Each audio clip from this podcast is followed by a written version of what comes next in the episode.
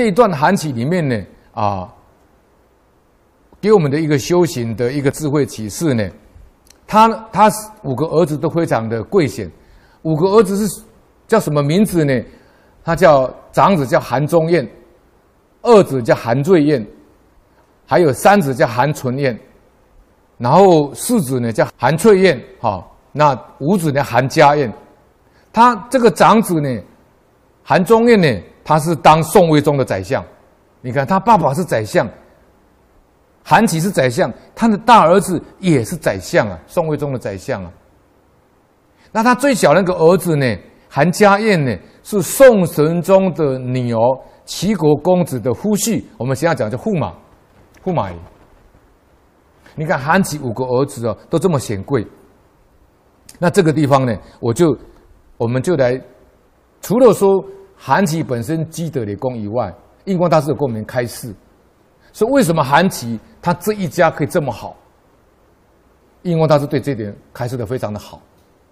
印光大师说，反正他家有得到功名的，叫发科发甲，以前叫科级嘛，所以印光大师说发科发甲就是，比如这一家都是博士，那这一家呢啊都都是担任政府的官员，做得非常好，这叫发科发甲。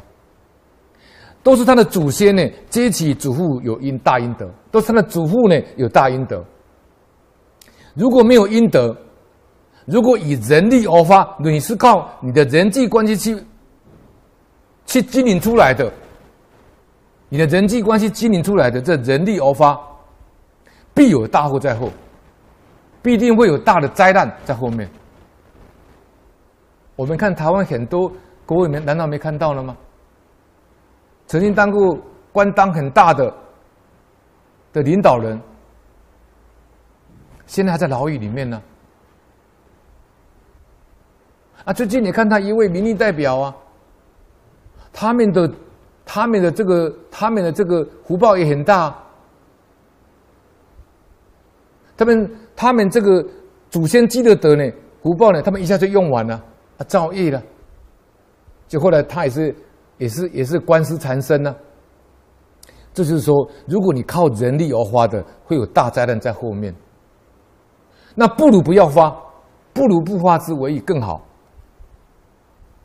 所以印光大师说，看古代古今以来，这些大圣大贤，产生这些大圣大贤的这些人，像孔子，像孟子，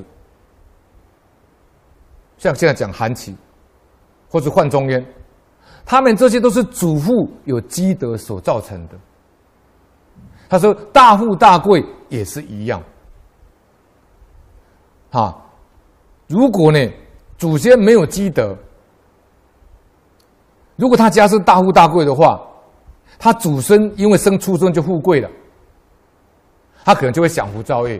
像现在我们看很多企业家的子弟。那一出生就是一百亿、五十亿、一百亿的台币的继承权啊！可是我们最近也看过一位很有钱的一个子弟，你看，从美国留学回来以后，每天就吃喝嫖吃喝嫖赌啊，上夜店啊，喝酒酗酒啊，那迷迷惑在这个酒色里面呢。现在被关了，还在判刑，被关了。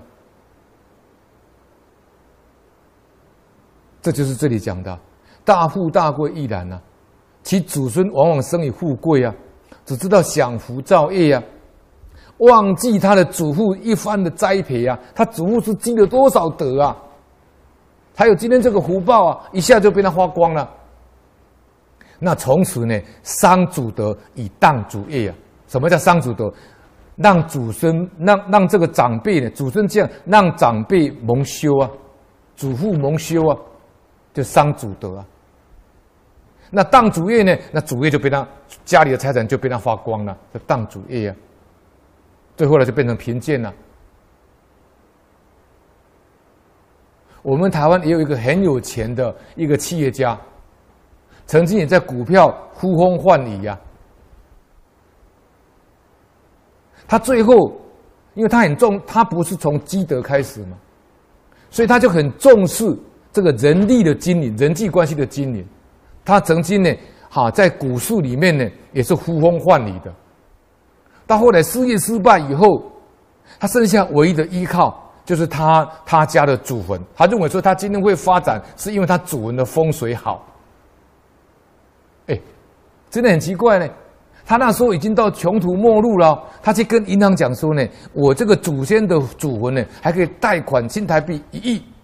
哎，银行真的拨款给他呢。银行以为他会在东山再起的，他最后还是垮。最后要偷渡的时候呢，被警察抓到。就这里讲的，最后就是任其贫贱呢。这是几世富贵人家的通病。所以呢，印光大师告诉我们怎么样，要能够世所先得，你要守住祖先的祖德，叫世所先得。永久勿替，你不要哦。我们讲说要书香传家，忠孝传家，我们要守住祖先的这个德，你不要随便更改，就勿永久勿替。那老和尚讲，现在讲《弟子规》的教育，《太上感应篇》的教育，《十善一道经》的教育，三个根的教育，你要教育你的子孙，这个才这个才是真正的永久勿替的方法。那印光大师说。真正能够守住祖先的德，而且永久勿替的，只有苏州范家。苏州范家是谁？范仲淹呢。他是古今第一。从宋文正公以来，直到清朝末年，范仲淹的福报有八百年。我们上一次有提到，孔子的福报两千五百年，一直到孔德成。第二个就是范仲淹，八百年，八百年的福报呢。第三个印光大师说，清朝的叶状元，三百年，三百年的福报，都是积德之家。还有另外一个，他说印印光大师说，苏州这个范仲淹的家，八百年来他们家风不不堕不对。就是家风啊，一直维持，科甲相继，每一代都出状元，可谓呢世德书香之家。还有常州，大陆常州彭家叫彭尼子，彭尼子他当尚书，他清朝以来他们的科甲冠天下，他们家的状元有四五个人，一次就有四五个人当状元。曾经有他们的兄弟里面有三个同时都是当拿第一名的。他们家这个彭家，常州的彭家彭女子，啊，就是说当宰相也要读《感应篇》汇编，就是他们彭家。他们彭家怎么教他们子孙？你知道吗？他们说他们历代都学佛，而且呢都是当状元跟宰相。而且他们教他们子弟一定要读《感应篇》，还有《文昌帝君阴騭文》，作为他们的子弟呢，诚意正心、至今则民之见，作为作为他们担任政府官员的，要来帮人民服务的这一种善心善念，就是印光大师对于